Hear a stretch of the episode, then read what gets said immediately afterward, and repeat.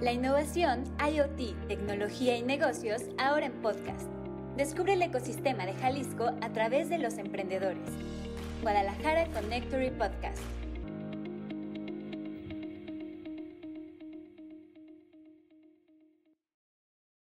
Hola, muy buen día y bienvenidos al podcast de Guadalajara Connectory. Mi nombre es Verónica Rodríguez y estoy muy contenta de que nos acompañen en una emisión más. Les recuerdo que estamos comenzando la sexta temporada de este podcast y estamos pues precisamente en el primer episodio. Antes de comenzar, quiero platicarles que este podcast es traído gracias a Guadalajara Connectory, quien es un espacio, una comunidad global que busca crear, traer emprendimientos, empresas para que luego puedan hacer algo en conjunto y también tenemos dos laboratorios, un laboratorio de UX, que es eh, experiencia de usuario, y un laboratorio enfocado en la Internet de las Cosas y la inteligencia artificial. Eh, les hacemos también de su conocimiento que contamos con espacios para hacer eventos como salas de juntas, un auditorio y diferentes salones. Y también tenemos espacios de coworking y oficinas privadas. Estamos, como lo dice el nombre del espacio, en Guadalajara y bueno, si están interesados en tener un día de prueba sin costo o conocer más de nuestros servicios, pueden encontrarnos en guadalajaraconnectory.com. Y bueno, ya sin más preámbulo, quiero presentarles a nuestro invitado de este podcast, de este capítulo. Y me da mucho gusto, ahorita fuera del aire platicamos que este mes estamos hablando acerca de eh, medicina y tecnología y es por eso que invitamos a nuestro pues a, nuestro ponente, a nuestro speaker el día de hoy, porque nos va a platicar ah, tanto acerca de su desarrollo profesional como de esta parte de la medicina y la tecnología. David de la Mora, ¿cómo estás? Bienvenido. Muy bien, muchas gracias. Gracias por la invitación aquí en Connectory. Para mí es un, un honor estar aquí, conocer esto, esta otra, esta otra cara de Bosch. Entonces, pues agradecido. Muchísimas gracias. Y ya ahorita le platicaba un poco a David en qué consiste Connectory y empezamos a idear de qué formas podemos eh, trabajar en conjunto.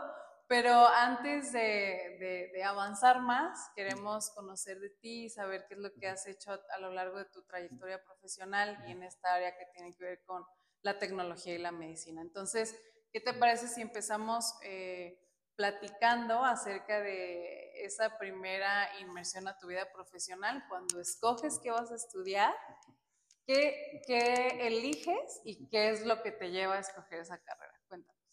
Es una historia bastante eh, curiosa. Eh, la he contado en otros podcasts. Eh, cuando yo decidí las carreras que quería estudiar, porque no solamente quería una, quería varias, yo quería diseño gráfico.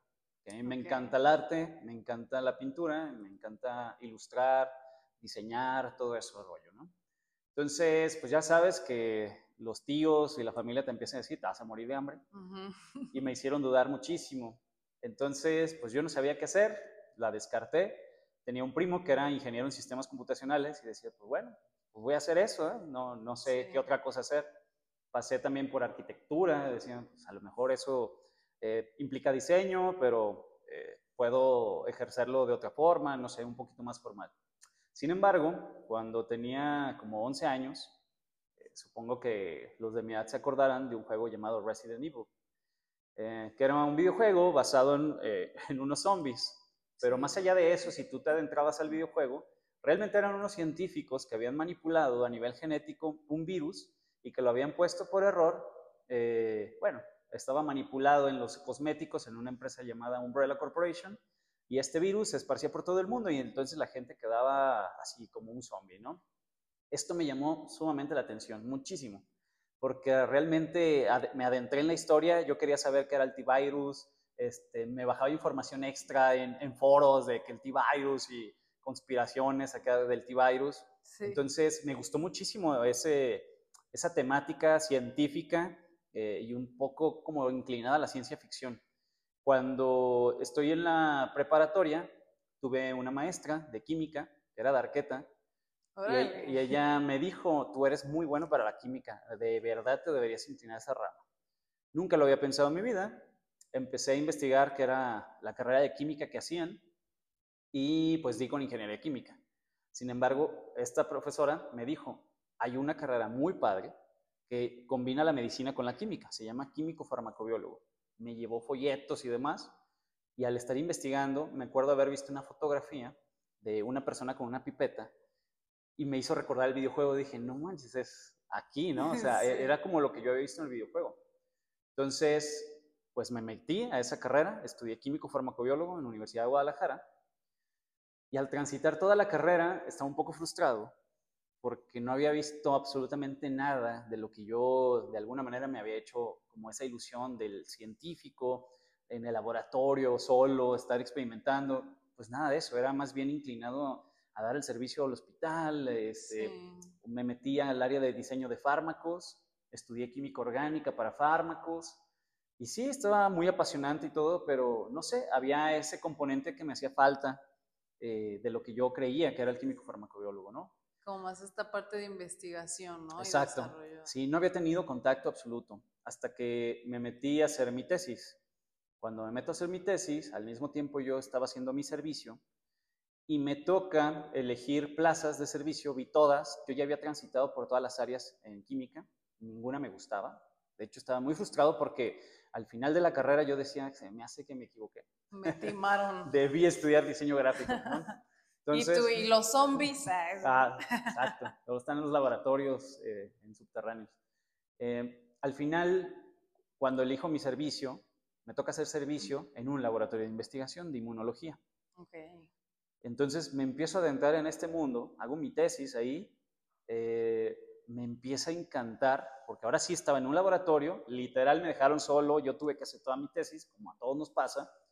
Eh, estaba el laboratorio pues disponible para mí y afortunadamente la doctora que fue mi tutora de tesis, yo le, le proponía cosas y ella me escuchaba, ¿no? Entonces empezó a volar mi imaginación en ese momento, porque yo empezaba a tratar de crear proyectos por mí mismo y algunas ideas me decían, no, eso es posible, David. Otras decían, oye, pues sí, puede que tengas razón. Entonces, producto de mi tesis, salió también la tesis que me tengo la fortuna de exponerla en una conferencia en San Francisco, en un congreso internacional de inmunología. Al exponer mi tesis y al ver toda esa recepción de que mi trabajo pues tuvo un impacto en otros investigadores, gente de otros este, países me preguntaba cosas de que cómo era aquí en México, eh, la enfermedad que yo estaba tratando, que era cirrosis hepática. Entonces me empezó a gustar muchísimo y empiezo a investigar, eh, hacer un posgrado. Ahí fue donde yo me entero y digo, ok, yo creo que yo no soy para, para la industria. A mí no me gustaba nadita la idea de decir, pues voy a tener que ir a un trabajo, ocho horas, checar, luego checar salida, salirme. No me gustaba esa idea, para nada. Sin embargo, estaba la presión de mi familia, ¿no? Por otro lado que decían, es que tienes que trabajar en el IMSS y ahí te va a ir muy bien y es un trabajo seguro, el típico. El trabajo seguro, el sueldo nunca te va a fallar, siempre va a ser el mismo. Yo les decía a mis papás, es que ese es mi problema. Mi sueldo siempre va a ser el mismo. Yo no quiero eso. Y a mí, de verdad, el intelecto se muere si me pones en una oficina de cuatro paredes. Así se me muere la imaginación, no puedo. Yo no puedo, yo puedo trabajar mil veces mejor en un Starbucks con una ventanota, con viendo un montón de gente, que en una oficina súper este, bien diseñada y todo. No puedo, de verdad que no. Entonces, sí, pero qué importante, perdón, que tú te conocías muy bien en ese momento para poder definir eso, ¿no? Porque siento que hay estudiantes o recién egresados que no saben o no han auto, no se han auto hecho esa, esa reflexión de decir qué es lo que yo quiero, ¿no? muchos se van llevando como por la chamba que salga. Es que la mayoría de las personas se deja llevar por lo que dice el de al lado. Ese es el gran problema. Y no te permiten descubrir lo que realmente tú quieres.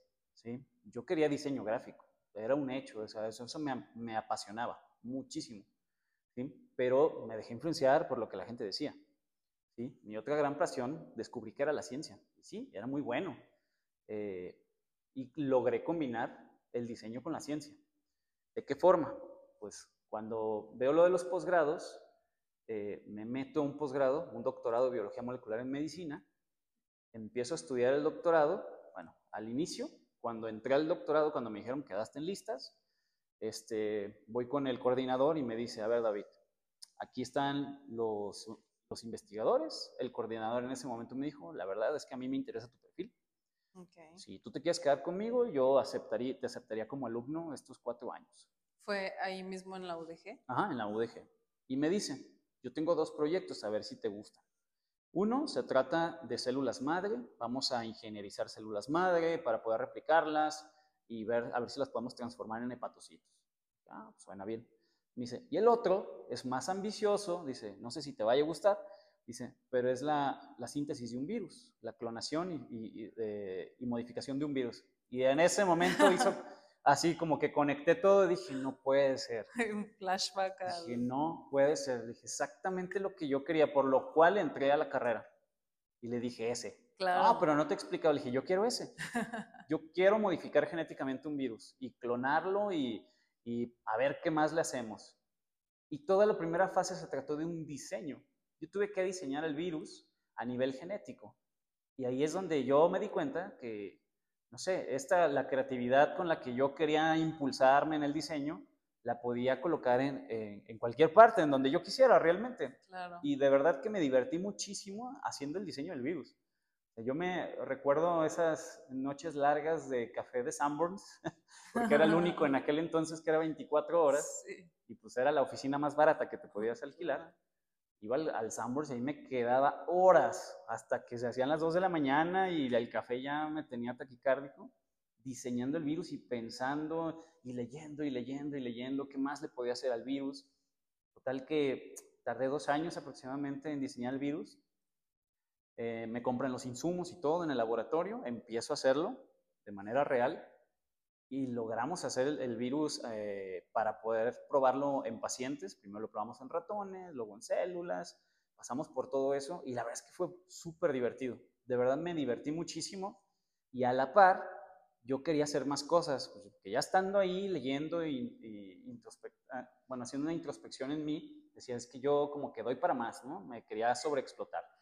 Entonces empecé a meterme a muchos protocolos, empecé a crear mis propios protocolos y luego plasmé lo del diseño en lo que yo, la verdad, ahorita estoy muy orgulloso, fundé una revista, una revista de ciencia.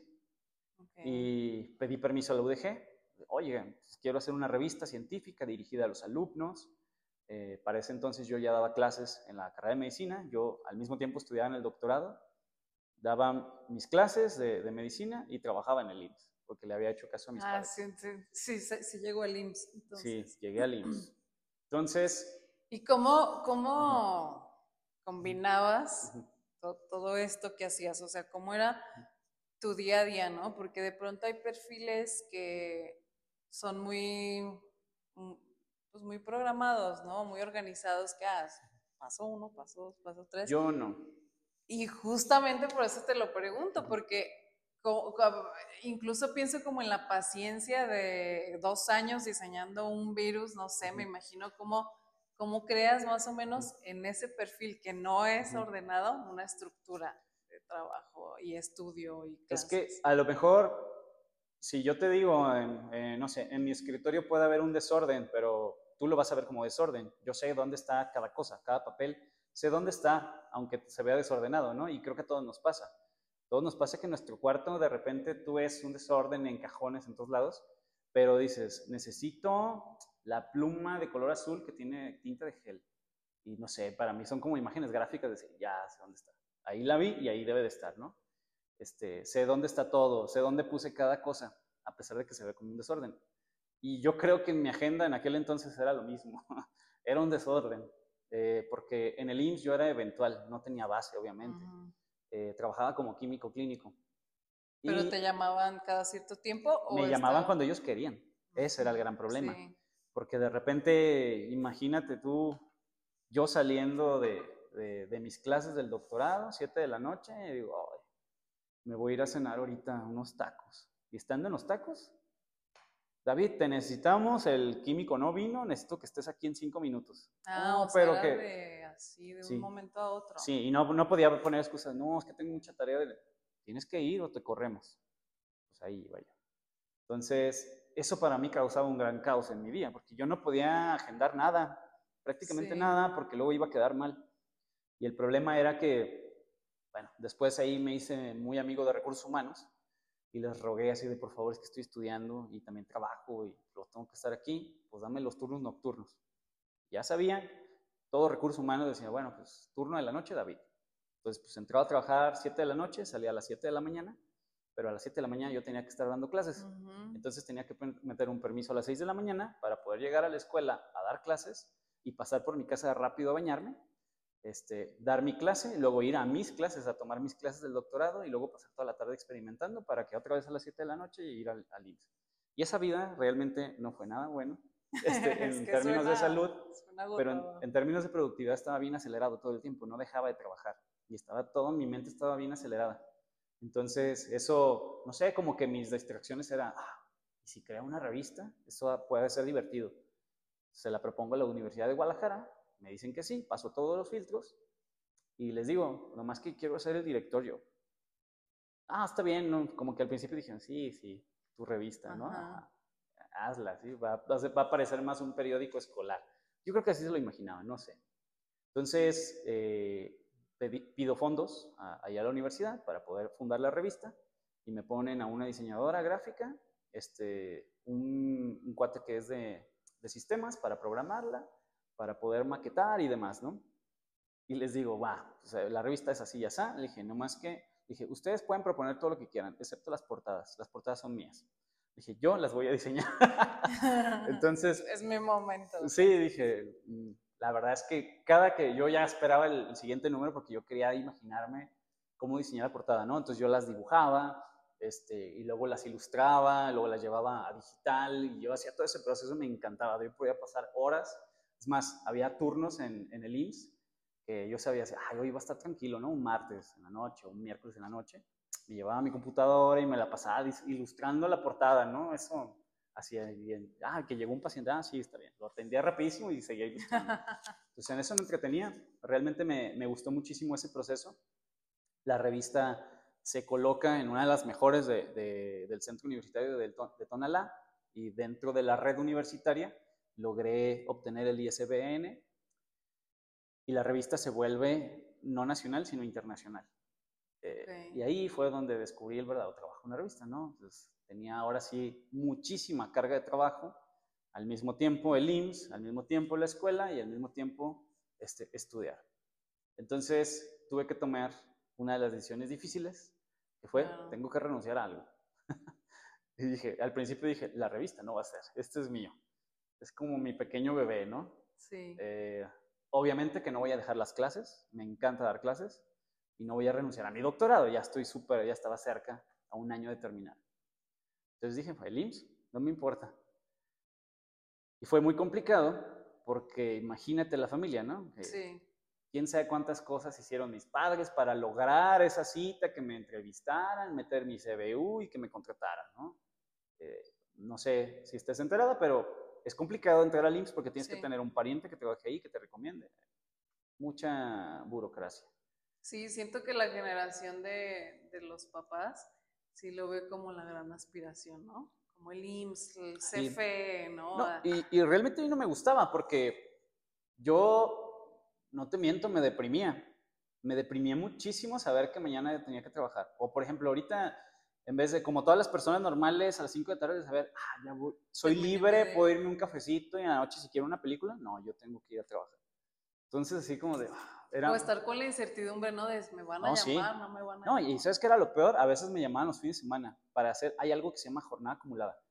Yo entro el sábado a las 6 de la mañana, salgo a las 11 de la noche para volver a entrar, domingo a las 6 de la mañana para volver a salir, domingo 11 de la noche. Era horrible, horrible. Había una vez, eso nunca se me va a olvidar, me mandaron a Tala, a jornada acumulada. ¿Tú crees que me iba a regresar a las 11 de la noche de Tala? Me tuve que quedar a dormir en el laboratorio para poder volver a abrirlo a las 6 de la mañana. Fue de las cosas, de verdad, que recuerdo así tan oscuro pasado ahí. Ay, fue horrible. Sí, no, me tromó. Y entonces, lo que decidí, en ese momento, yo tenía que ir a presentar un congreso a Londres.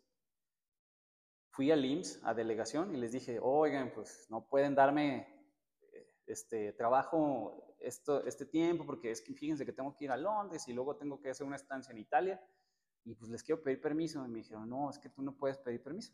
Por porque el mismo tipo de... Eres eventual, no tienes base, no puedes. Me dio tanto coraje y les dije, pero es que eso es, en beneficio del laboratorio, miren, yo voy a traer nuevas cosas. No puedes. Y me dio tanto coraje que ese día fui a renunciar. No le dije a nadie en mi familia, para esto pues, yo ya no vivía con ellos, ¿verdad?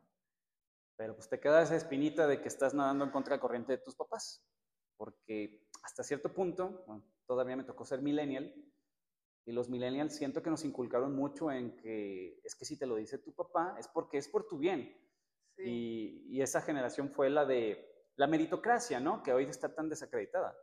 Tus papás en mi generación te decían, si te va bien en la escuela, te va a ir bien en la vida. Claro que no, eso no es verdad, es la gran mentira, ¿no? Y además también el contexto social es muy diferente. O sea, la, el porcentaje de personas que estudiaban una licenciatura antes era mucho más alto que ahora y ahora estudiar una licenciatura es como... Cualquiera lo tiene. Un básico, ¿no? En cierto contexto. Eh, sí. ¿no? Pero, pero ya no, no, no, te, no te asegura nada. Ni siquiera estudiar una maestría ni un, ni un doctorado. No, nada, tampoco. O sea... Este, por ahí decía, este, no voy a decirlo como decía mi, mi, tutor, pero decía, bueno, el doctorado no te quita lo...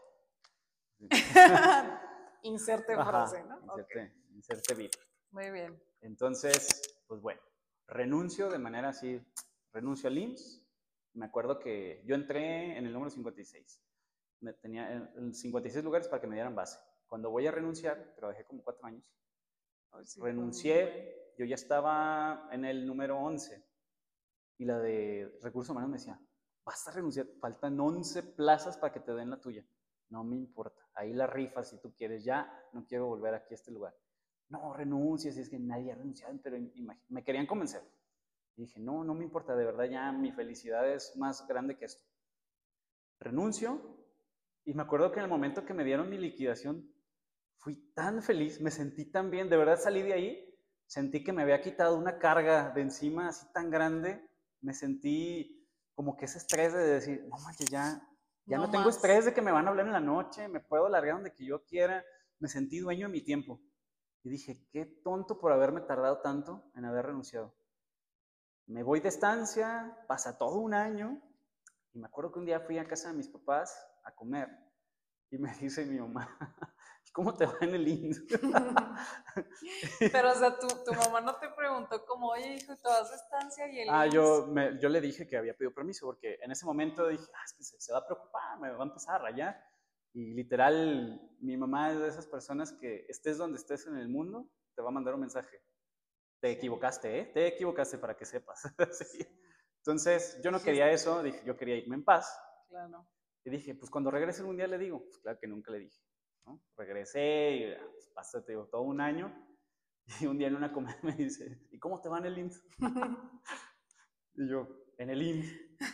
Y yo en ese momento dije, pues creo que ya sí puedo decirle. Dije, hombre, tengo un año que renuncié. ¿Cómo que renunciaste? Le dije, sí, hace un año.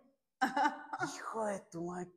No, pero ¿cómo? No, no, no, no. Me estás bromeando. No, renuncié, me dieron mi liquidación. Este, con esa liquidación me fui de viaje y ya, se acabó. No más IMSS. Mm. No, es el peor error de tu vida. En ese momento mis papás estaban en contra de que yo diera clases en la universidad decían que no iba a obtener nada. Decían, no, ¿y qué vas a hacer? Este, los salarios y todo. Así está. Lo tenían como que en un, en un contexto pues muy desfavorable. Sí. Entonces, pues ya, yo tenía como que esa seguridad de, pues ya, ¿qué van a hacer, no? Ya hace un año de eso. Aunque mi mamá todavía fue, tengo una conocida, mira, ya hablé con ella, me dice que si puedes regresar. No voy a regresar. Créeme que es la mejor decisión de mi vida, la mejor. Total que... Ay, los papás hacen unas cosas... Yo los entiendo. No lo hacen en mal, en sí, claro, pues ellos en su contexto... En su contexto, claro. En su circunstancia, eso hubiese sido lo mejor a, a mi edad.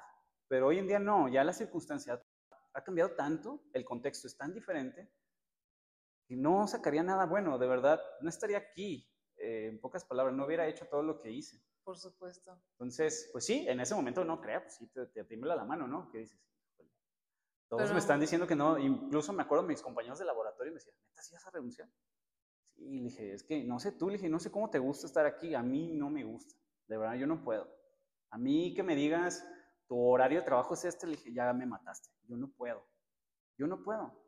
Y en UDG mi horario de trabajo era libre, ven cuando quieras, vete cuando quieras, no tenía horario. ¿Tú crees que iba a cambiar eso? Claro que no, jamás. Sí. Y también creo que tiene, bueno, es sobre todo la aspiración o la ambición que tengas tú, ¿no? O sea, porque lamentablemente en ese tipo de empresas tan tan verticales, perdón, pues ni siquiera hay una escucha, ¿no? De, a ver, propongan, ¿no? No, para nada, para nada. Yo me sentía, yo hasta decía, aquí estoy estudiando el doctorado, estoy aquí encerrado en un laboratorio, apretando botoncitos.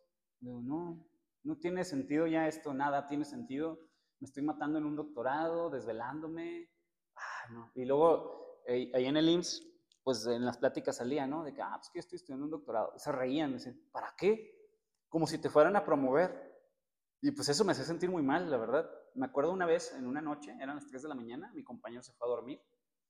Llega, pues no sé, un, montón de accidentados, no sé qué pasó ese día, y empiezan a llegar un montón de muestras de pacientes, tenía que procesarlas, y la máquina se trabó. La máquina que procesaba todo se trabó. Y le estuve tocando a mi compañero. Oye, pues, no sé qué hacer, ya le hice todo y no me abría, y no me abría, y no me abría. dije, fuck. Y él se despertaba a las 6. Entonces, pues estaba bien desesperado y no pude procesarlas. 200 muestras acumuladas ahí. Sin poder procesarlas, se levanta y se queda. Ve el escrito y dice, ¿qué hiciste?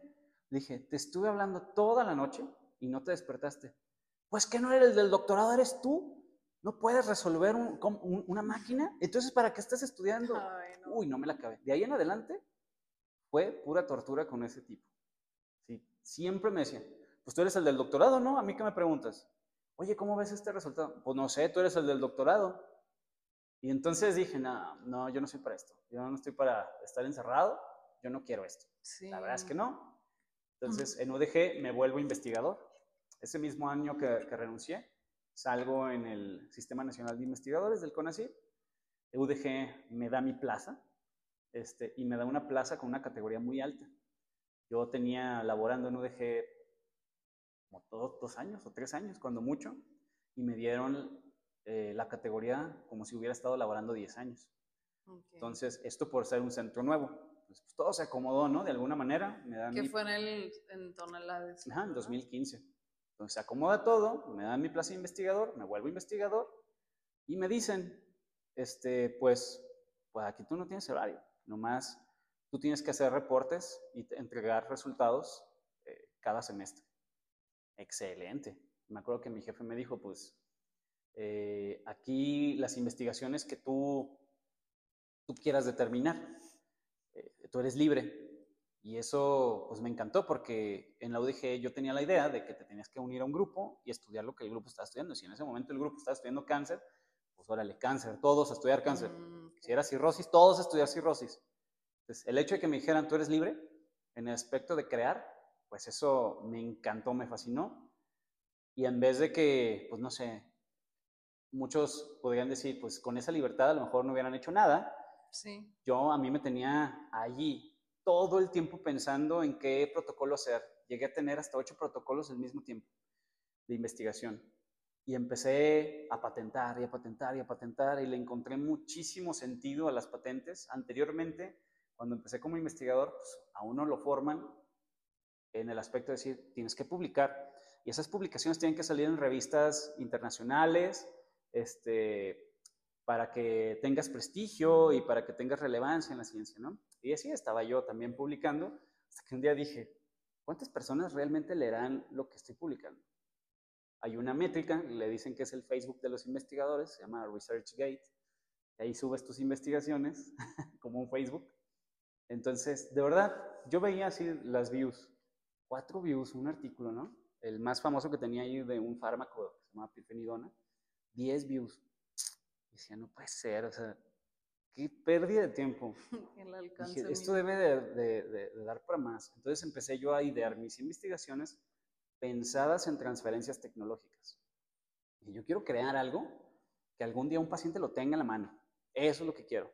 Entonces empecé a hacer investigaciones un poquito más, más prácticas, este, ligadas a, la transferencia tecnológica enfocadas a una patente. En, 2000, en ese mismo año 2015 intento sacar mi primer patente. Todos los abogados me acuerdo que se estaban riendo así de, ah, ¿cómo que vas a hacer una patente? No manches. Me acuerdo que me llevaron este, cajas y cajas de papeles y me dijo, va, revisa todo eso. son los, los artículos que hay en el mundo que se parecen a lo que tú quieres patentar. Y literal, así me armé un grupo de, de, alumnos que estaban en el proyecto y le dije, pues a revisar, a ver, tú te llevas una caja, y otra, y fin de semana revisando. Dije, no, es que esto debe de haber una manera más fácil. Entonces, quitan a esos abogados, entra la nueva administración en la Universidad de Guadalajara y está, eh, se mete eh, el que es ahorita mi, pues es como mi mentor, mi jefe, el maestro Ramón Wilman, que es el encargado de la unidad de patentes. Y él dice, fíjate que hay una metodología mucho más fácil. Me enseña a usarla. Resulta que lo que yo estaba queriendo patentar sí era viable. Hay una manera de analizar todos esos archivos y descubrir si el tuyo tiene una inventiva y una novedad. Entonces, eh, comenzamos el proceso de patente y me otorgan un certificado de que el tuyo es novedoso y tiene inventiva. Eh, se somete al INPI y empieza, el INPI lo acepta, al rato, meses después, me llega el examen de fondo aprobado, examen de forma aprobado, y ya nomás esperas el de tu título, ¿no? Y empiezo a ver que me, me, me empiezan a contactar de la industria. No, doctor, es que me interesa lo que, lo que tiene ahí en la patente. Como hay, hay un momento, después de los 18 meses, el INPI libera en una gaceta las nuevas invenciones que están por patentarse. Y hay una descripción breve. las empresas buscan esa gaceta, dicen, ah, ok, pues hay que contactar a este tipo, ¿no? Y empecé a ver que había una gran tracción en ese aspecto, de decir, si había interés en la industria. Me empiezan a, a invitar a muchas ponencias, este, a dar conferencias en las preparatorias, a dar conferencias en la industria. Y en esas colaboraciones, incluso llegué a colaborar con Interloop, que me decían, ¿tú qué andas haciendo ya de medicina con Interloop? Pues es que algo puede salir, ¿no? Claro. Tienen un ambiente muy parecido a este. Y el cuate de Interloop me decía, es que queremos entrar en el, en el rollo de las cuestiones antimicrobianas. Órale, pero tú fabricas aceites, no importa, yo, yo quiero entrar a ese rubro. Y empezamos a hacer colaboraciones, ¿no? Y ahora, a partir de ese punto, empecé a aceptar alumnos de ingeniería, ¿no? de medicina, de biotecnología, de nutrición, de todo, ¿no? Porque dije, ok, Aquí el punto clave es la multifuncional, o sea, multifactorial de, decir, tengo conocimientos de todos lados, ¿sí? equipos multidisciplinarios. Tengo lo que yo no veo, el ingeniero sí lo ve, y lo que el ingeniero no ve, pues el de nutrición también lo ve.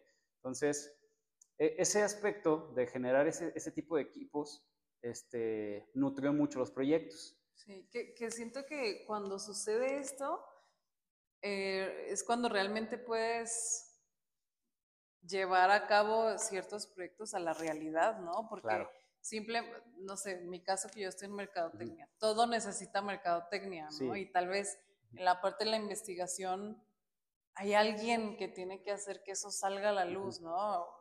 Ya sea por medio de una revista, por medio de un lanzamiento, etcétera. Entonces, creo que esto que dices es súper importante, la parte multidisciplinaria, que muchas veces cuesta trabajo entender y pasa, por ejemplo, en los centros universitarios que incluso están segmentados, ah, ¿no? Por, por, por, áreas. Por áreas, ajá.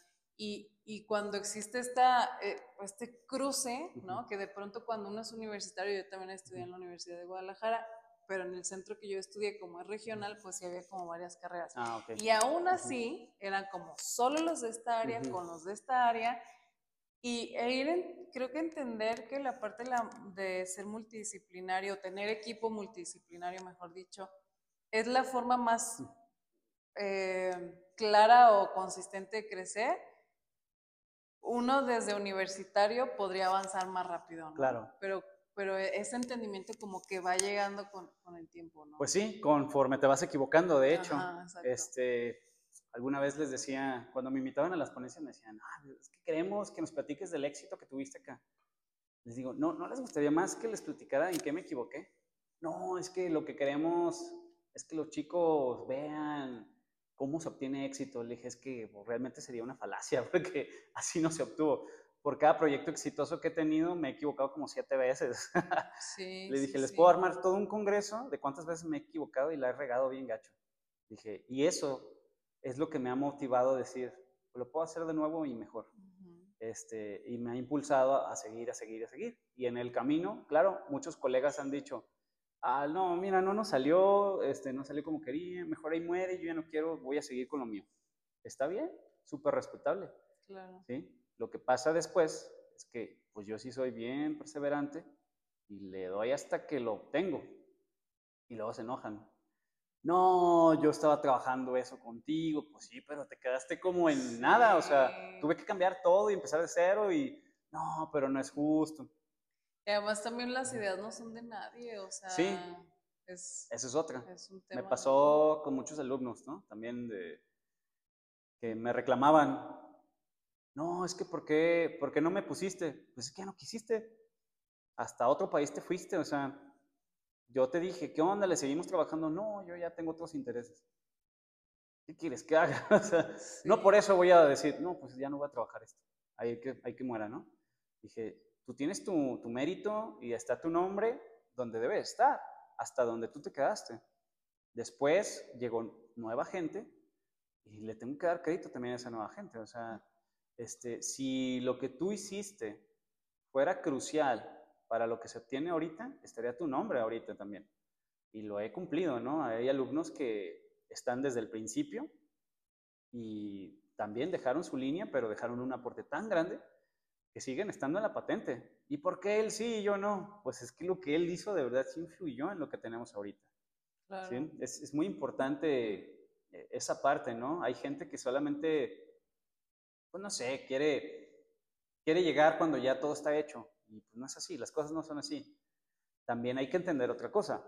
Eh, si se trata de motivar gente, pues sí hay que situarnos todos en la circunstancia que estamos, ¿no? Eh, Sí. en mi caso fue muy favorable que al mismo tiempo que yo salí del doctorado, salí en el SNI y en ese momento se estaba fundando el Kutonalá. Fueron tres eventos como si se hubieran alineado los planetas. Si quisieras repetir esa hazaña ahorita, no saldría, porque no se está fundando ningún centro. Este, aunque hubiera salido en el SNI y fuera investigador, no me hubieran contratado. No había necesidad no, en este momento. En aquel entonces había mucha necesidad. Sí. ¿Sí? Entonces todo cuadró. Lo importante aquí es que cuando tú tienes una oportunidad así, si la vas a tomar, no la desperdicies y métele a full. Porque si la llegas a desperdiciar, me hubiera, para mí hubiera sido muy fácil quedarme en mi escritorio y pues ya tengo mi base, Ujú. tengo mi sueldo seguro Sí. y se acabó. No, me acuerdo mucho eh, en los primeros etapas de, de la investigación que estaba haciendo, empecé a dar clases en nanotecnología.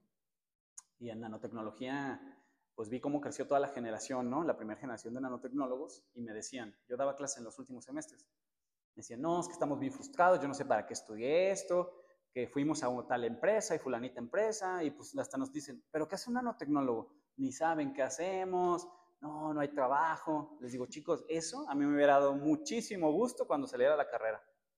¿Pero por qué? Le dije, porque eso quiere decir que hay campo fértil. Hubieras podido ser pionero en lo que sea. Claro. No, pero ¿cómo cree? ¿Con qué dinero? Y le dije, pues yo lo sé, yo lo sé, pero se puede. Si, si hubieras aliado con alguien más, con tus ideas y que te financien. Y Sí. fácil. Sabes que yo veo, y lo sé porque lo viví, ¿no? Con, con la UDG, que es mi, mi- la universidad donde yo egresé, que existe, por lo menos en el contexto que yo tengo, mucho esta idea en la Universidad de Guadalajara de empléate. O sea, como más que emprende o ten un negocio o tú desarrolla negocio como tal, es más esta cuestión, pues incluso generacional trabajo. de busca un trabajo, ¿no? El lema lo dice todo, piensa y trabaja. piensa y trabaja, exactamente. Entonces creo que existe esa limitante que uno mismo tiene que ir rompiendo, saliendo, insisto mucho, de la burbuja en la que estemos, ¿no? Y en mi caso, a, a mí me pasó, ¿no? Que fue como, bueno, hay un mundo más allá de, de ser empleado. Incluso puedes ser empleado y ser emprendedor Sí. y tener tus proyectos y tener tus, Sí, tus visiones, ¿no? o una cosa financia la otra. una cosa financia la otra y que la vida es mucho más allá de chamba lunes a viernes 9 a 6, ¿no? Y, pero hay eventos eh, o situaciones que te hacen entenderlo antes o después con una perspectiva de proactividad o una perspectiva de queja también, ¿no? Depende sí, mucho claro. cómo lo vayas a abordar por Es- esta cuestión de no hay trabajo y demás. Sí, e- es, Sí. estoy de acuerdo contigo, pero también hay una contraparte que también entiendo los chicos, ¿no? Este, muchas, a mí también me pasó. Cuando, cuando me estaban diciendo esto de la nanotecnología, yo me empecé a adentrar demasiado en las nanopartículas, me junté con gente que se veía nanopartículas, empezamos a trabajar juntos y aprendí. Y sí, me di cuenta que había un abismo, o sea, había un mercado que no estaba satisfecho en el mundo de la nanotecnología. Y apenas empezaba a escuchar de que ibas a la agencia y te decían, ¿quieres que le demos una pulida con nanotecnología? O sea, y era así como, oh, tecnología de la NASA, ¿no? O sea, yo cuando ya sabía hacer las nanopartículas decía, me lo están vendiendo en 5 mil pesos cuando yo sé que esto cuesta 3 pesos. Entonces dije, bueno, si no hay empresas de nanotecnología en México, pues voy a hacer una. Y lo hice. Hice una de las primeras empresas eh, en México, Atlas Nanotech se llamaba, y empezamos a hacer nanopartículas con carácter médico. Lo, vendíamos a la industria médica. Okay logramos incluso meter la empresa a la Bolsa de Valores de Estados Unidos, a OTC Markets, y ahí empezamos a cotizar en la bolsa. El peor error de lo que pude, haber hecho. ¿eh? si te imaginas que estar en la bolsa es lo mejor que del mundo, no es cierto. Es horrible, porque allá el SAT, que es la SEC, este, es, es peor. ¿eh? Allá tú puedes vender drogas en la calle y no te va a pasar nada. Pero si quedas mal con tus impuestos, cárcel de por vida puede ser, ¿no? Es horrible. Entonces, eh, todas las ganancias que obteníamos era para pagar impuestos, para pagar impuestos, para pagar impuestos, abogados. Y el abogado te cobraba por hora. Entonces, era un estrés descomunal. Y en eso llega la pandemia y todo nuestro negocio se cae, este, todo lo que teníamos planeado. Y rápidamente tuvimos que, así de, a ver qué hacemos. No, pues que el virus y empezar. Yo como investigador en la Universidad de Guadalajara tenía que estar bien atento de cómo se está comportando el virus y le dije, ¿saben qué chicos? Vamos a sacar un gel. Ahorita hay alta demanda en geles, pero no cualquier gel. Necesitamos un gel con nanotecnología. Y tuvimos que hacer y deshacer miles de cosas para poder fabricar a tiempo récord un gel con nanotecnología. Y gracias a eso salvó todos los gastos. Sin eso no hubiéramos podido, no, se nos hubiera comido todo, todo lo, lo que implicaba tener abogados. Entonces, eso yo entiendo que muchas veces a un chico que solo va a la escuela y de la escuela a su casa y de, la casa a la escuela, pues nunca va a generar redes. Eso es lo que yo creo más importante. Más allá de ir a tomar tus clases y ser el mejor, son las redes que vas a formar. Por eso es muy importante ir a los congresos, porque en el congreso a lo mejor las pláticas no están chidas, pero vas a conocer a alguien que está haciendo algo muy, muy interesante y puedes trabajar y empiezas a colaborar. Yo a congreso que iba y yo de verdad invertía más tiempo en estar platicando con las personas para poder, oye, fíjate que yo tengo esto, ¿me podrías ayudar con esto otro? Así como llegué aquí, que, oye, este, fíjate que estamos haciendo esto, ustedes hacen esto, así. Y de esa manera, de estar formando redes, nos salvó el negocio. Claro. Entonces empecé a fundar más empresas. Ahorita solo tengo dos. Atlas Nanotech ya la disolvimos por cuestiones legales, porque era muy costoso mantenerla. Se vende esa empresa este, me quedo con dos, una de biotecnología y una de nanotecnología cosmética médica. Y con esas dos, este, a empezar a impulsarlas, ¿no? Y a estar como una startup de ya de cinco años, que tengo que estar ahí este, insistiendo, ¿no? Hasta que logremos el producto. Estamos a punto de sacar apenas los productos, porque hubo una etapa de desarrollo muy larga. Sí, y muy larga implica manutención de la empresa también, ¿no? Pagar contaduría, pagar oficinas, pagar empleados y tú no ver ni un peso. Totalmente. Pero tu otro salario es estarlo financiando, ¿no? Sí. Eh, y entiendo esa, esa temática en los, en los, alumnos que dicen, pues es que de dónde, pues sí, Entonces, tienes que tener un trabajo estable, donde ese trabajo estable no te quite las ganas de, de, emprender. Que también, si hablamos de emprender, emprender no es para todos. No, no es para Lo todos. entiendo completamente. No podríamos ser todos emprendedores porque entonces, ¿quién haría las cosas, no? El empleado también es muy importante. Yo soy empleado de la Universidad de Guadalajara, pero también soy emprendedor, ¿no? Por otro lado, y no me quedo tranquilo en ese aspecto. Y no tiene que ver, este, no es que esté peleado, he logrado compaginarlo muy bien. De hecho, en el último informe del rector dice que no nos dé miedo que nuestros investigadores puedan emprender y puedan hacer productos. Eso, eso es lo que hace el MIT. Claro, y también eso es lo que le da pues esta parte, no sé, yo lo veo como un, músico, ¿no? ¿De qué te sirve crear esa pieza increíble que va a estar guardada en una maqueta en tu estudio. Entonces también es esa parte de cómo expones tú al mundo y a, a la gente esto que puede ser un beneficio para la sociedad. Porque eso es una gran diferencia de a lo mejor otros, otros rubros en otras eh, investigaciones, pero acá sí hay como una parte crucial, ¿no? Incluso ese ejemplo que ponías del gel fue algo que ayudó a la sociedad, ¿no? Porque, y, y, ser como muy consciente de cuáles son las necesidades del mercado, y hay una gran necesidad que tiene que ver con la salud y con la tecnología, ¿no? Entonces, creo que nuevamente está como esta, esta idea que poco a poco se irá disolviendo de que se puede emprender y se pueden tener vertientes en una misma persona incluso, ¿no? Porque eh, como que se usaba mucho más esto de yo me especialicé en esto y, y, es, y esto es mi área, ¿no? Y algo que yo, o sea, me menciono un montón de veces en, en los podcasts. Yo estudié periodismo y ahorita estoy estudiando ciencia de datos. Jamás me hubiera imaginado yo meterme a este camino que se me ha hecho súper difícil, pero es como, ¿por qué no?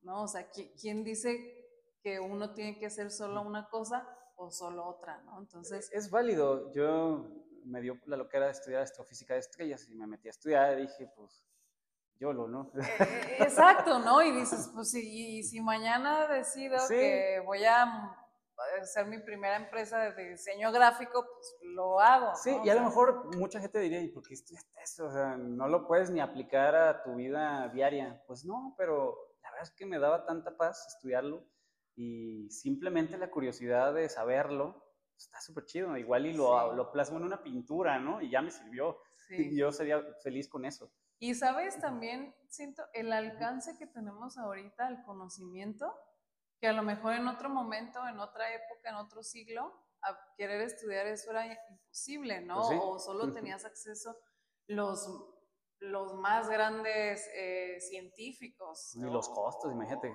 ¿Cuánto costaría en aquel entonces, no? Exacto, ¿no? O, ni siquiera había la tecnología para poder, el conocimiento de las investigaciones previas. Entonces también está esa parte que tenemos al alcance ahora, que también en el contexto, por ejemplo, como de los millennials, hace 10 años no teníamos, sí. ¿no? Entonces, e, esa parte también creo que es como súper valiosa y, e insisto mucho en el que hay contextos y hay momentos, ¿no? Pero si hay una, una visión, es más probable que suceda lo que tú Sí, pero y también, bueno, creo que nos tocó vivir algo bien raro los millennials. No digo que las siguientes generaciones no lo estén sufriendo ahorita, pero a nosotros nos dijeron, tú saca dieces en la escuela y te va a ir bien. ¿Qué pasó? No fue así. Eso fue uno, ¿no? No, es que si te esfuerzas mucho en el trabajo, vas a subir. No, pues tampoco sucedió. Sí. Y es que si estudias hasta el doctorado, ya aseguraste tu vida. Pues es que tampoco es así. Eh, y luego te das cuenta de que haber estudiado y haber pasado tanto tiempo estudiando, pues tampoco fue la mejor opción, porque te perdiste de un montón de cosas de la vida, ¿no? Eh, a veces uno, yo incluso decía en mis, en mis conferencias, no, es que está el típico amigo que quiere ir de fiesta cada sábado, este, y a lo mejor yo estoy trabajando y digo, pues no importa, me perdí esa fiesta, pero voy a lograr algo más. Hoy en día a lo mejor digo, híjole, creo que hubiera estado mejor ir a esa fiesta, no logré nada acá, o sea, y a lo mejor no hubiera, hubiera, logrado nada porque no estaba en la circunstancia adecuada, ¿sí? No tenía ni los medios ni nada, o sea, solo estaba dándome estrés a mí mismo. O sea, hoy en día creo que nada, nada de lo que hagamos en el sentido académico va a repercutir en el sistema financiero. Por eso el coraje también muchos millennials hoy en día dicen, no, ese ni estudió y ve, es youtuber y gana mucho más que yo, pero no estudió. Híjole, pero él se las ingenió sí. para ah, Tiene que haber un talento. Claro, y está explotando su talento. O una necesidad en el mercado, es que también es eso, ¿no? Porque también hay influencers que a lo mejor tú digas, no tienen ningún talento, pero, hay, pero, pero, hay una necesidad de consumir su cumplió el propósito, o sea, y a lo mejor yo no, puedo, yo no estoy de acuerdo con lo que su su contenido trata, a lo mejor me aburre para mí o se me hace tonto, pero de que está haciendo lo que él quiere, está haciendo lo que él quiere y ya muchos quisiéramos hacer lo que queremos. Sí. Así como digo, yo no me arrepiento de no haber estudiado diseño, finalmente este, también me dedico un poquito al arte. por, de manera empírica, si tú quieres, y lírica. Pero ellos sí están haciendo lo que ellos quisieron. El mensaje a lo mejor aquí no debe de ser tampoco, porque se van al otro extremo, es que hoy en día para qué sirve estudiar, ya no sirve para nada. Sí, no, Les digo a los chavos, a ver, si tú quieres entrar a una carrera es porque de verdad te gusta, ¿sí? Y no pienses en cuál paga mejor, porque ahí ya se acabó tu vida, ¿eh? Si tú, Claro. ahí yo que doy clases en medicina, me preguntan, ¿qué especialidad pagan más o dónde gano más? Ninguna, hermano, ninguna. Si lo piensas así, el cuate que puso su puesto de tacos va a ganar más que tú y va a ser mejor que tú. Tenemos que pensar en que si voy a estudiar algo es porque me gusta. Así como metí astrofísica, yo sabía que no me iba a servir de nada en la vida, pero yo quería saberlo, tenía una curiosidad y me metí a estudiarlo, no me importó. Claro. Y me siento muy feliz con ello. Ahora les puedo contar en la clase cómo se creó el universo y todo, y todos se quedan así de, y digo, ya, ya tuve mi satisfacción con eso, ¿no? Sí. No necesito una retribución económica. Si viéramos las carreras de esa forma, otra cosa sería. Ok, estudiar sí te da una disciplina, es verdad, pero eso no quiere decir que te va a asegurar la vida. Entonces, entendiendo eso, pues yo también, en el mundo de los negocios, yo también me di cuenta, ya saliendo de la carrera y estando en el doctorado, dije, a mí me encantan los negocios, creo que yo hubiera podido estudiar negocios y hubiera sido también muy feliz, ¿no? Este, y empecé a comprar franquicias, llegué a tener franquicias de neverías y me decían, oye, pues estás estudiando un doctorado, ¿para qué quieres eso? Está súper chida, o sea, la neta me Sí. encanta la administración en ese sentido. Y ahorita tengo una clínica estética, este, estoy por incursionar en otros negocios que no tienen nada que ver con medicina y me encanta, de verdad lo disfruto muchísimo. Entonces, e- eso, digo, yo, yo soy la persona que si a mí me gustara hacer hot dogs y yo, no sé, sería el más feliz en los hot dogs, mira, que yo le pondría hot dogs el doc y pondría mi título en los hot dogs, no me importa, el del doctorado. ¿Qué Claro. tiene de malo? O sea, no Sí, tiene no, nada de no malo. malo. El hecho de que, ah, es que tienes un posgrado, te debes de comportar a la altura. Pues, ¿cuál altura es esa? ¿Quién define eso? no? Claro, no tiene nada que ver, para nada. En esta vida, lo digo, mi corta vida, he visto que no tiene nada que ver. Tengo colegas, socios, que nunca estudiaron incluso, Ujú, Claro, también. ¿sí? Y el mensaje no debe ser tampoco ese, no estudies. Ya ahorita lo encuentras en YouTube, no, ya te quisiera ver un cirujano, ¿verdad? Viendo Claro. videos en YouTube a ver Y cómo también, hacer. También hay gente que no estudió, pero hablamos del talento, ¿no? Seguramente esos socios, hay un talento ahí Sí. que ha desarrollado ese talento. en Y, y- un contexto también, de que el papá fue dueño de tal cosa, lo entiendo completamente. Es una crítica que muchas veces hacen los de UDG hacia las escuelas privadas, ¿no? Soy mentor ahí en el TEC de Monterrey, y en el TEC de Monterrey, pues yo sí veo a los chicos muy de, es que yo quiero hacer esto y quiero cosas, proyectos que digo, "Ay, yo a su edad no, no me hubiera imaginado eso, pero lo entiendo. Su familia tiene lana y tiene los medios. Tonto debería ser si no lo aprovecha. Sí. Sí, porque si yo hubiera tenido todo eso, claro que también lo hubiera aprovechado. Claro que si mi, hubiera- mi abuelo me hubiera heredado un edificio, lo convierto en algo. Y sí, me hubieran señalado, uy, no, pues qué fácil, su abuelo le dio el edificio. Pues sí, pero hizo algo con el edificio. Sí. No lo dejó caer ahí nomás, ¿no? Que también habría Sí. gente, ¿no? Que, Exacto, entonces es lo que le digo a, a- a los chicos acá en UDG, les digo, yo, yo lo entiendo. Dije, pero a ver, dentro de tu circunstancia, ¿hasta dónde puedes ir al límite? ¿Sí? Habrá circunstancias muy desfavorables, lo sé. No estoy diciendo que si te levantas a las 5 de la mañana te va a ir mejor, no es cierto. sí, claro. Que si haces ejercicio te va a ir mejor, no es cierto, es nomás para la salud. O sea, entiendo la circunstancia de cada quien debe de ser evaluada. ¿sí? Si quieres emprender, debes también situarte en qué contexto estás y en qué circunstancia y debes de ser muy realista. Habrá circunstancias tan desfavorables donde digas, por más que yo mueva las piezas del tablero, no voy a poder salir adelante. ¿sí? Pero bueno, algo, algo podrás hacer. Y si no se pudo, al menos lo intentaste. ¿Sí? Que no quede de, de ese lado. Y si hay es un que te gusta, ¿no? aprendizaje, ¿no? También. Sí, sea, claro. Yo creo que de donde más aprendo es de cuando me equivoco. Porque cuando no me equivoco, hasta se me olvida cómo le hice. así, Ay, ¿cómo salió esto? Pero cuando me equivoco, me lamento tanto en ese momento de decir, vamos, que sí la regué. Y se me queda en la mente y ahí no lo vuelvo a hacer, de verdad que no lo vuelvo a repetir. O sea, los errores es de las mejores cosas que te pueden pasar si sabes cómo reflexionarlos. sí, Si los vuelves a cometer, pues entonces no estás aprendiendo No nada. estás ¿no? Sí, aprendiendo. claro. Claro, Entonces ahí tienen que situarlos muy bien, o sea, eh, entiendo también yo el contexto en UDG, yo recuerdo muy bien que en toda mi carrera solo tuve un profesor que era empresario. Y me apantalló muchísimo, ¿no? O sea, yo decía, wow, o sea, imagínate lograr lo que él logró. No, pues qué padre. Todos los demás trabajaban en el IMSS, en PISA, en un montón de empresas. Y sí, ¿qué más te podían platicar? Y estaban haciendo bien. Ellos te platicaban de su día a día, de lo que ellos vivían. Estaba excelente. Gracias a eso dije, yo no quiero ser así. Y no porque estuviera mal, sino que yo visualicé que eso no era para mí. Yo no quería vivir, eh, como te comentaba hace un momento, checando mis ocho horas de laborales. No, no, no. Jamás, jamás. Y ojalá, uno nunca sabe, y dicen que nunca digas nunca. Ojalá no me vean en esas circunstancias. Pero en este momento agradezco muchísimo las decisiones que he tomado para poder ser libre en ese aspecto, ¿no? Y poder hacer negocios. Y, y si no funciona una cosa, funciona el otro, y así, ¿no? O sea, no, no me veo yo en ese contexto. Hay gente que lo disfruta. Tengo amigos que de verdad lo disfrutan. Y qué padre, porque cuando disfrutas algo ni, ni, ni trabajo te cuesta. Claro, estás, estás a gusto, ¿no? Estás bien y tienes igual tus métricas, ¿no? no, cuando, cuando yo empecé a dar clases en la UDG no me pagaban.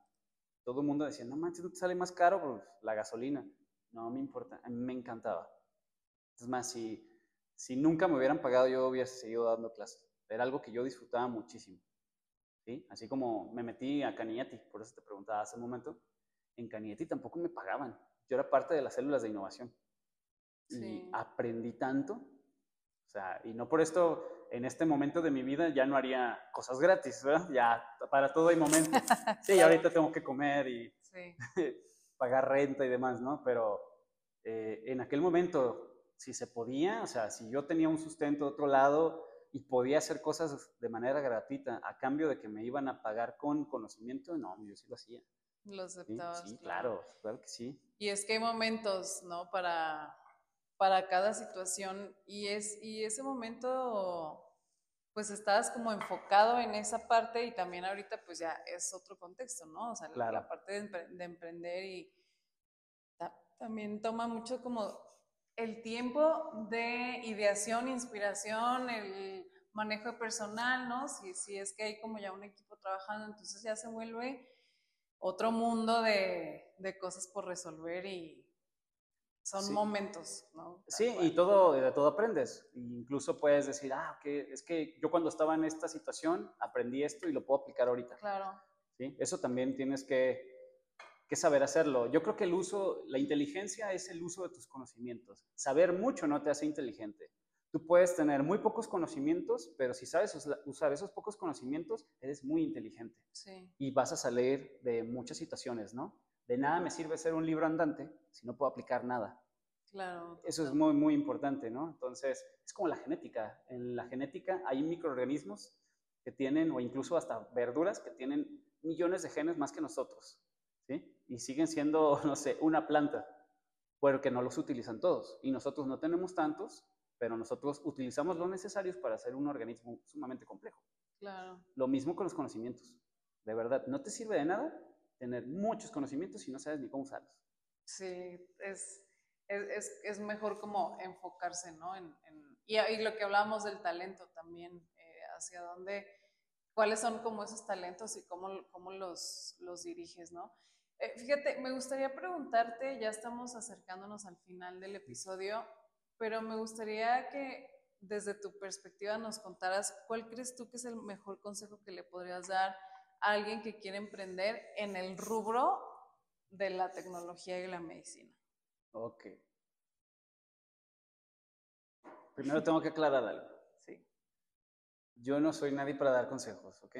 Este, creo que si por mí fuera, yo no daría consejos, porque no, no me creo capaz de yo decirle a alguien más qué es lo que debe de hacer. Sin embargo, si de verdad tienen ganas de emprender, este, creo que el mejor consejo es la, la paciencia y la perseverancia. El hecho de que te equivoques una vez no quiere decir que ya el proyecto es un fracaso, sino que tienes que evaluar dónde te equivocaste y volverlo a repetir modificando. Albert Einstein decía que la locura era cuando tú hacías la misma cosa esperando un resultado distinto. Sí, qué loco haría eso. Pero si tú te equivocas y sabes analizar muy bien el punto crítico donde te equivocaste y lo solucionas con innovación, que eso es algo muy importante, con innovación, este, creo que puede salir adelante tu proyecto. Y para mí, por lo menos, a mí no me importa si me equivoco siete veces. Tengo un proyecto que tengo ocho años ya, con ocho años trabajándolo. Y en el camino muchos colegas lo abandonaron. Yo sigo insistiendo y este proyecto este año acaba de ganar un premio ahí en CICIT. Después de ocho años. ¿sí? ¿Por qué? Porque me encanta el proyecto. Es un proyecto del cual me enamoré muchísimo. Porque ese proyecto sé que va a beneficiar a muchas personas. Mira, he, tenido tanto ese proyecto y le he invertido tanto dinero de mi bolsa y de recursos públicos de, de proyectos que me han otorgado, que de verdad hasta el día que salga me dan ganas hasta de regalarlo, ¿sí? Con tal de que de verdad se vea cristalizado, Y con eso habrá valido la pena hacerle un beneficio a un paciente con ese trabajo de ocho años. Y me equivoqué tantas veces que de verdad estuve a punto de desistir y decir, no, esto ya no vale la pena, no se puede. Pero me gustaba tanto que ahí estuve y ahí estuve. Tuve paciencia y tuve perseverancia. Yo creo que esos dos puntos no te puedo dar un consejo de qué hagas y cómo te vuelvas rico, porque no tengo idea cuál es. Sí, ni siquiera hay una fórmula, ¿no? Exacto, pero incluso para tu vida, paciencia y perseverancia, creo que te va a servir de algo o de mucho. Sí. Sí, más allá de eso, creo que no me atrevería a dar un consejo. Está bien, creo que es, es muy valioso también y, y, todo se aplica, ¿no? Al, al momento en el que estés eh, atravesando como emprendedor, pero creo que definitivamente la paciencia y la perseverancia, como dices tú, incluso en tu vida, pues trae resultados, ¿no? A partir de qué quieres lograr y cuál es el, como ese camino para... Sí, claro, y entendiéndose que yo sigo aprendiendo, ¿eh? Yo no me considero experto en nada. Siempre les digo, soy gustoso de todo y experto en nada. Sí. ¿sí? Me encanta hacer proyectos y meterme en cosas no tengo idea de cómo se hacen, pero pues aprenderlas y sigo aprendiendo. No me consideraría experto en, no, yo ya, ya sé cuál es el camino como los coaching, ¿no? Este, tengo la fórmula del éxito. nada sí, no, ¿quién te diga eso? Yo mismo te puedo decir que ninguna metodología, la metodología que me funcionó en Atlas Nanotech, no la pude aplicar en Prometheus Biotechnology, ni la pude aplicar en BioExxon, la otra empresa, ni la pude aplicar en la clínica. ¿eh? Todas tuvieron su momento de inicio, su momento de quiebre, este, sus fracasos y sus logros. ¿eh? Y totalmente. Totalmente distinto todas las, las, empresas. Entonces, ahorita si yo quisiera mentorear a alguien, tendría que estudiar lo que está haciendo y no podría aplicar algo que yo hice en, su empresa. No, no, no se puede, aunque sea en el mismo negocio. Hay contextos muy distintos. Claro, sí, eh, es, em, es que sí, es, es el, el tipo de negocio, hasta dónde está ubicado, ¿no? Si está físicamente o no, o sea, hay muchas cosas. Las redes, ¿quién te promociona? Tú, tú puedes tener, digo, tú como mercadóloga lo puedes, me, me puedes dar la razón, tú puedes tener un producto que no sirve para nada, con una envoltura hermosa y llamativa y lo vas a vender en todos lados, ¿no? Con los canales correctos. Pero puedes tener el mejor producto del mundo y si se ve feo, no, no se va a vender. ¿sí? Hasta en eso hay que tener mucha atención. Sí, sí, sí. Y lo vemos en muchas cosas, ¿no? En el arte, en la música. Eh, digo, ese ya es otro tema, pues. Pero, pero sí, estoy de acuerdo cómo influye, el, cómo, cómo llega a ti. Muchísimas gracias, gracias por tu tiempo, gracias por, por compartir eh, de forma tan breve tanto que has hecho y tantas cosas que, que, han pasado en tu vida profesional. Eh, estoy segura que fácilmente nos podemos aventar otras dos horas ah, eh, ahondando en, lo que has logrado. Sin embargo, bueno, queremos que la gente escuche el episodio y también nos dé su feedback, sus comentarios. Y normalmente dejamos en los comentarios del episodio el link del invitado por si quieren ponerse como en contacto directo. Y eh, pues en general si quieren no sé, acercarte, acercarse a ti para ver algún tema en especial, ¿no? claro que sí. Este, bueno, agradecer primero que nada. Este, ojalá si en otra situación les puedo abonar algo, con mucho gusto estaré aquí. En mis redes sociales ahorita las tengo un poquito abandonadas por proyectos personales. Voy a casarme. Entonces, Ay, felicidades. ustedes no ven, pero aquí está la novia atrás. Entonces, eh, he abandonado mis redes sociales eh, por mis proyectos personales, que creo que también ya estoy en esa etapa de tengo que enfocarme en eso. Y, pero creo que donde estoy un poquito más activo, a lo mejor sería Instagram, es donde me pueden escribir. Ah, ok. Doctor.david.delamora. Este, Facebook está bien abandonado, pero Instagram yo creo que es por donde más. Eh, LinkedIn, la verdad es que lo abandoné hace muchos años. Bueno, es, bueno saber, saberlo. Sí, Pero cualquier duda, cuestión que yo pueda ayudarles o contribuirles, con muchísimo gusto les respondo. Gracias, gracias por, por la aclaración y gracias por compartir también tu perfil. Y bueno, estamos ya cerrando el episodio, no sin agradecer a Sol Rocha que hace posible que esto suceda. También gracias a quienes nos escucharon y recuerden que si ustedes consideran que este episodio puede inspirar o puede ayudar a alguien, pues compártanlo. Estamos en Spotify y todas las plataformas de streaming. Eh, mi nombre es Verónica Rodríguez y bueno, pues nos escuchamos a la próxima. Gracias. Muchas gracias. La innovación, IoT, tecnología y negocios ahora en podcast. Descubre el ecosistema de Jalisco a través de los emprendedores. Guadalajara Connectory Podcast.